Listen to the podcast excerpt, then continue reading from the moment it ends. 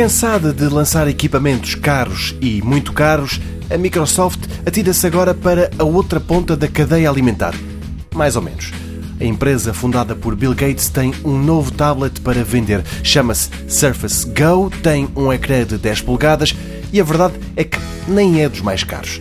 Se atentarmos apenas ao aspecto, fica-se com a impressão que é um Surface Pro topo de gama, com o suporte incluído e o Windows 10, mas o interior, as especificações técnicas mostram que afinal não é assim tão parecido com o modelo mais caro. Por enquanto, o Surface Go existe em duas versões, uma com 4 GB de RAM e 64 GB de armazenamento eMMC, a outra é mais generosa, 8 GB de memória e um SSD de 128 GB.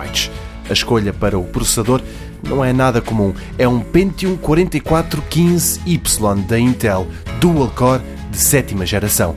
A Microsoft diz que fez esta opção porque tem uma boa relação desempenho-autonomia. Nas ligações sem fios, o Surface Go tem Wi-Fi e Bluetooth, também inclui um slot para cartões microSD e tem uma porta USB-C disponível.